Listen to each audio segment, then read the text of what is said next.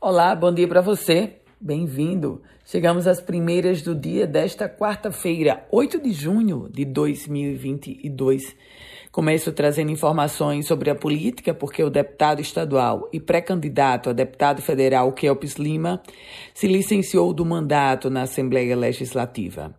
Em seu lugar, o empresário Michel Diniz, terceiro suplente da coligação, vai assumir a cadeira.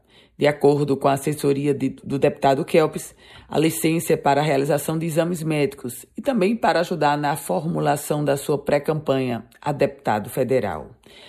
Polícia, a Força-Tarefa da Segurança Pública de Mossoró, coordenada pela Polícia Federal, prendeu um foragido da justiça de 30 anos de idade dentro de um supermercado na cidade de Caraúbas, interior potiguar. O homem é condenado pela justiça da 12ª Vara Federal de Pau dos Ferros pelos crimes de roubo e porte ilegal de arma. A gente fala agora sobre o IDIARNE, porque o Instituto de Defesa e Inspeção Agropecuária do Rio Grande do Norte decidiu prorrogar a primeira etapa da campanha de vacinação contra a febre aftosa.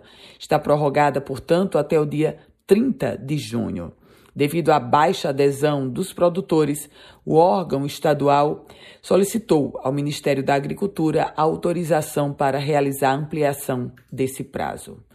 E as telas de proteção agora são obrigatórias em condomínios da capital potiguar. Minha gente, os condomínios residenciais e comerciais de Natal serão obrigados a instalar telas, grades de proteção ou adotar medidas suplementares de segurança em todas as áreas comuns nas quais haja risco de acidentes.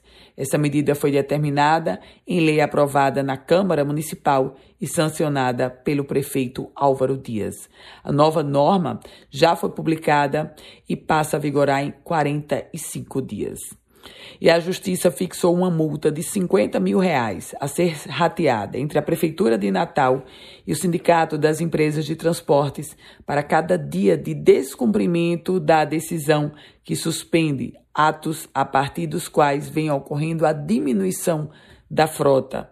E a Justiça também obrigou o restabelecimento das linhas extintas ou tiradas de circulação. E olha, um outro assunto da, sobre política é a presença na próxima semana no Rio Grande do Norte do presidente Jair Bolsonaro, candidato à reeleição pelo Partido Liberal, e do ex-presidente Lula, ele que é pré-candidato pelo Partido dos Trabalhadores. Uma outra informação vem da taxa de licenciamento, chegando ao fim o calendário de licenciamento de veículos. Amanhã, quinta-feira, sexta-feira, os proprietários de automóveis com placas que terminam em 9 e 0 devem quitar as suas taxas. O Departamento Estadual de Trânsito aponta que nessa categoria estão 291 mil veículos.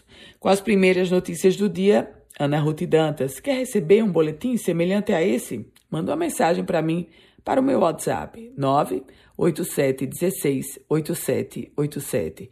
Quer compartilhar o boletim? Fique muito à vontade. Um ótimo dia para você.